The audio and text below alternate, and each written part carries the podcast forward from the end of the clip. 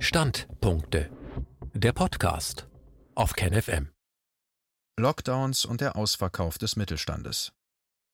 Ein Standpunkt von Christian Kreis. Am 21.12. lautete die Überschrift eines Wirtschaftsartikels Insolvenzen. In der Eurozone droht der große Ausverkauf. China wird profitieren. Weiter hieß es, während China seine Wirtschaft wiederbelebt, droht in der Eurozone eine Insolvenzwelle unbekannten Ausmaßes. China könnte schon bald auf eine große Einkaufstour in der Eurozone gehen. Währenddessen wird in Chinas Clubs und Bars ausgelassen gefeiert, ohne Mundschutz und Abstandsregeln. Nicht alle sind also unglücklich über eine Insolvenzwelle in Europa, im Gegenteil. Das gilt nicht nur für chinesische Konkurrenten, sondern für alle Konzerne und Fonds, die auf hohen Cash-Beständen sitzen. Und es gibt momentan einige, die über extrem hohe Liquiditätsbestände verfügen. Denn in allen Krisen gilt, Cash is King. Durch die europäischen und weltweiten Lockdowns schrumpfte die Wirtschaft des Euroraums in den ersten drei Quartalen 2020 um 7,4 Prozent gegenüber dem Vorjahr. Dabei gilt für die einzelnen Länder, je strenger die Lockdowns waren, desto schlimmer war der Wirtschaftsabsturz.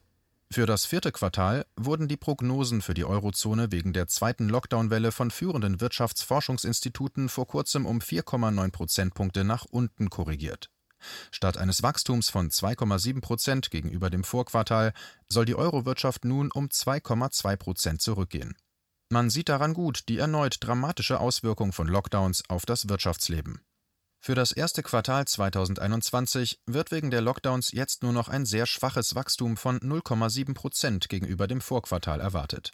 Daher ist es kein Wunder, dass viele Experten für den Euroraum 2021 mit einer Pleitewelle und Bankproblemen rechnen. Die deutsche Wirtschaft sackte in den ersten neun Monaten 2020 gegenüber dem Vorjahr um 5,8 Prozent ab. Unsere Exporte sanken in den ersten zehn Monaten um über 11 Prozent gegenüber dem Vorjahr, Sie sollen im Gesamtjahr um 13 Prozent sinken. Der IFO-Index, häufig ein guter Konjunkturindikator, lag im Dezember 2020 mit 92,1 etwa 3,5 Prozent unter dem Vorjahreswert von 95,5 und zeigt damit selbst von dem momentan stark gedrückten Wirtschaftsniveau ausgehend nicht gerade einen kräftigen Wirtschaftsaufschwung an. Durch den zweiten harten Lockdown seit November wird unsere Wirtschaft erneut stark in Mitleidenschaft gezogen werden. Experten rechnen mit einer Insolvenzwelle, vor allem bei selbstständigen, kleinen und mittleren Unternehmen in Deutschland. Lockdowns und Mittelstand Kleine und mittelgroße Unternehmen stellen bei uns über 71 Prozent aller Arbeitsplätze. Ende Oktober, vor den jüngsten staatlich verordneten Einschränkungen, hieß es bereits, die Corona-Lockdowns gefährdeten mehr als eine Million Arbeitsplätze bei mittelständischen Firmen. Vor allem das Gastgewerbe und Freiberufler kämpften ums Überleben. Bis zum Jahresende 2020 könnte es zu einem Verlust von etwa 1,1 Millionen Arbeitsplätzen kommen, sagte KfW-Chefsvolkswirtin Fritzi Köhler-Geib Ende Oktober, noch vor der zweiten Lockdown-Welle. Trotz der Erholung im dritten Quartal sind die Geschäftserwartungen für 2020 historisch schlecht. Für 2020 rechnete laut einer KfW-Umfrage vom September mehr als jedes zweite Unternehmen mit einem Umsatzrückgang. Insgesamt könnten die Erlöse demnach um 545 Milliarden Euro einbrechen. Der Bundesverband der freien Berufe sah bereits im Oktober viele Freiberufler in einer Notlage. Jeder zweite Freiberufler war demnach stark oder sehr stark von den Folgen der Corona-Lockdowns betroffen. Gerade junge und kleine Unternehmen seien sehr angeschlagen. Seit der zweiten Lockdown-Welle im Spätherbst hat sich die Lage weiter verschlechtert. Handwerkspräsident Hans-Peter Wollseifer sagte im Dezember für die Arbeitsgemeinschaft Mittelstand, Finanzpolster, die manche Unternehmen in vielen Jahren aufgebaut hätten, seien in kürzester Zeit zusammengeschmolzen. Für viele Betriebe geht es um die Existenz. Das Gastgewerbe wurde durch die Lockdowns in die größte Krise der Nachkriegszeit gestürzt. Verluste und Insolvenzen werden im Januar so reichlich rieseln wie die trockenen Nadeln vom Weihnachtsbaum, hatte kürzlich der Berliner Spitzenkoch Tim Raue gesagt. Der Deutsche Hotel- und Gaststättenverband DEHOGA warnte bei Beginn des zweiten Lockdowns, Zehntausenden Unternehmen drohe ohne umfassende finanzielle Hilfe die Pleite. Durch den zweiten Lockdown wird ein Drittel der 245.000 Betriebe den Winter nicht überstehen. Ohne umfassende Entschädigungshilfe droht ihnen die Pleite, sagte DEHOGA Hauptgeschäftsführerin Ingrid Hartges.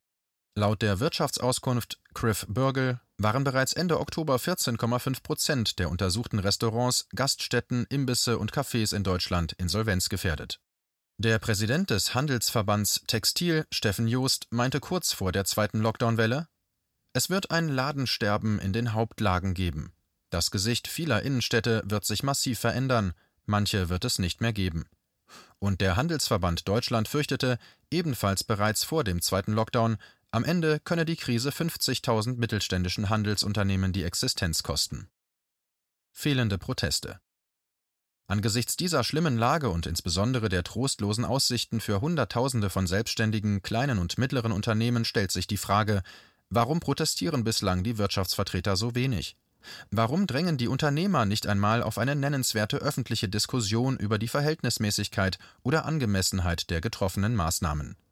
Das liegt zum einen an der ökonomischen Appeasement-Politik, der Beruhigungspolitik, die seit März in historisch nie dagewesenem Ausmaß betrieben wird, Stichworte sind KfW-Kredite, Umsatzentschädigung, Kurzarbeitergeld, Mehrwertsteuersenkung, Aussetzen der Insolvenzpflicht und so weiter. Die deutsche Regierung gibt 2020 und 2021 zusammen knapp 1500 Milliarden Euro Beruhigungsgeld aus, das entspricht etwa 30 Prozent vom Bruttosozialprodukt. Der größte Teil davon wird durch Schulden finanziert. Ein solcher Staatsschuldenanstieg in Friedenszeiten, ein solches Ausschütten von staatlichen Geldmassen ist historisch einzigartig. Sehr viele Betroffene werden geradezu zugeschüttet mit Geld. So sichert man sich die Zustimmung vieler Betroffener und gleichzeitig auch politische und mediale Befürwortung. Man stopft den Betroffenen den Mund mit Geld. Aber diese Art Beruhigungspolitik ist ein Scheck auf die Zukunft, verschiebt die Rechnung auf später. Eine der ganz seltenen Ausnahmen aus den Reihen der schweigenden Lämmer war Mario Ohofen, seit 1988 Präsident des bedeutsamen Bundesverbandes mittelständischer Wirtschaft BVMV. Zu Beginn des zweiten Lockdowns, der verharmlosend als kurzer Lockdown Light eingeführt wurde, äußerte er ungewohnt starke Kritik. Er kündigte am 22.10.2020 rechtliche Schritte gegen den zweiten Lockdown an. Es handelte sich um staatlich verordnete Berufsverbote, die weite Teile der Wirtschaft und viele Unternehmen nicht überleben würden. In einem Interview mit der Tageszeitung Welt sagte er am 29.10., 80 Prozent der Wirtschaft seien Psychologie. Die Politik schüre Angst. Zig Prozent des Mittelstandes würden den zweiten Lockdown nicht überstehen. Das sei wie ein zweiter Herzinfarkt, den man ebenfalls häufig nicht überlebt. Durch Verschieben der Insolvenzen würden Zombies finanziert. Bei Verkündigung der zweiten Lockdown-Welle am 29.10. stellte Ohofen die Verhältnismäßigkeit und Verfassungsmäßigkeit der Maßnahmen in Frage und kündigte an, im Interesse des Mittelstandes gegebenenfalls das Bundesverfassungsgericht anzurufen. Zwei Tage später, am 31.10., starb Mario Ohofen bei einem Autounfall. Wer profitiert vom Ausverkauf? Es gibt aber noch einen weiteren Grund, warum so wenig Proteste aus Wirtschaftskreisen kommen. Denn es gibt große Profiteure von einem Unternehmen Massensterben. Nicht alle sind über Massenpleiten von selbstständigen, kleinen und mittleren Unternehmen unglücklich, beispielsweise die eingangs genannten chinesischen Einkäufer, die solide Mittelständler in Krisenzeiten sehr preiswert erwerben können. Aber nicht nur die Chinesen freuen sich über eine Pleitewelle im deutschen Mittelstand. Ein Münchner Gastronom erzählte mir von einem Treffen der DEHOGA, dem Bayerischen Hotel- und Gaststättenverband, im Herbst, auf dem auch führende Münchner Gastronomen waren. Verschiedene Brauereieigentümer, Großinvestoren und Großgastronomen sagten, sie seien über die Entwicklung gar nicht unglücklich, im Gegenteil. Sie schauen sich momentan genau an, welches Lokal an welchem Standort pleite geht, dadurch günstig zu haben ist, und greifen dann zu. Ein sehr bekannter Münchner Spitzengastronom sagte demnach, das Ganze kostet mich jetzt ein paar Millionen Umsatz, aber danach habe ich ein paar sehr hübsche Standorte mehr und stehe viel besser da als zuvor. Das nennt man Marktkonsolidierung. Genau das ist ein zentrales Motiv, das hinter den weltweiten Lockdowns steht. Die Großen fressen die Kleinen und können sie gerade wegen der Lockdowns auch bequem und vor allem billig fressen. Deshalb gab und gibt es auch keinen nennenswerten Widerstand durch die einflussreichen Großunternehmen und Großfinanziers gegen die Lockdown-Politik. Im Gegenteil. Wie gesagt, jetzt kostet es ein paar Millionen, vielleicht auch ein paar Milliarden Umsatz, aber danach steht man viel stärker da als zuvor. Die Lockdowns arbeiten den Großunternehmen, Stichwort Amazon, den Milliardären, den großen Kapitalien, Hedgefonds und denjenigen, die jetzt auf viel Liquidität sitzen, in die Hände. Dazu kommt, die Großunternehmen wissen ganz genau, dass sie im Zweifelsfall von der Regierung gerettet werden, nach dem Motto Too big to fail, zu groß, um pleite zu gehen. Beispiel Lufthansa. Die Fluggesellschaft wurde mit etwa 10 Milliarden Euro Staatsgeldern gerettet. Allein im dritten Quartal 2020 verbrannte sie davon 2 Milliarden Euro. Man kann davon ausgehen, dass Lufthansa auch nachdem sie ihre Finanzreserven verbrannt hat, nicht pleite gehen wird. Für Großkonzerne gibt es also kaum Grund, gegen Lockdowns zu protestieren. In jeder Krise gilt, Cash is King. Je schlimmer der Absturz, desto wichtiger ist Cash, Liquidität, um bei sinkenden Umsätzen zu überleben. Das wissen die wichtigen und großen Player. Ein paar Zahlen. Die 3000 größten börsennotierten Nicht-Finanzunternehmen der Welt sitzen momentan auf 7600 Milliarden Dollar Liquidität. Das ist ungefähr ein Drittel mehr als 2019 und entspricht in etwa dem doppelten deutschen Sozialprodukt. Die US-Bank JP Morgan Chase sowie private Equity-Fonds verfügten im Frühjahr 2020 laut Wall Street Journal über jeweils etwa 2000 Milliarden Dollar Cash. Dann gibt es noch Großinvestoren wie BlackRock, Vanguard und viele andere, sowie Hedgefonds, die ebenfalls auf sehr hohen Liquiditätsbeständen sitzen. Dazu kommen die bekannten Oligarchen wie Jeff Bezos, Bill Gates, Warren Buffett, Mark Zuckerberg und so weiter. Deren Vermögen in den letzten Monaten nicht etwa trotz, sondern gerade wegen der Lockdowns dramatisch gestiegen sind. Für fast alle Großunternehmen und Großinvestoren, die jetzt auf hohen Liquiditätsbeständen sitzen, sind Lockdowns ein Segen, die einmalige Chance, Konkurrenten billig aus dem Weg zu räumen. Wie bereits in der Vergangenheit, insbesondere in der schlimmen Weltwirtschafts- und Finanzkrise 1907, gibt es auch diesmal gewaltige Gewinner des ökonomischen Bereinigungsprozesses.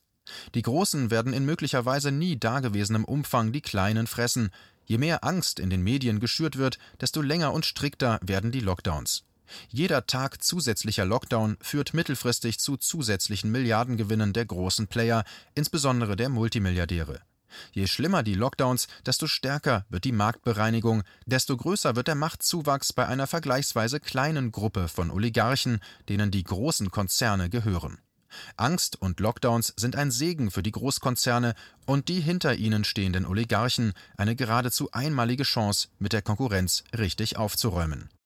Der deutsche Mittelstand ist das Bauernopfer, das von unseren Politikern offenbar gerne und willig für die Großkonzerne, genauer für deren Eigentümer gebracht wird. Wenn sich der Mittelstand nicht bald entschieden wehrt, wird es ihn in dieser Form nicht mehr lange geben.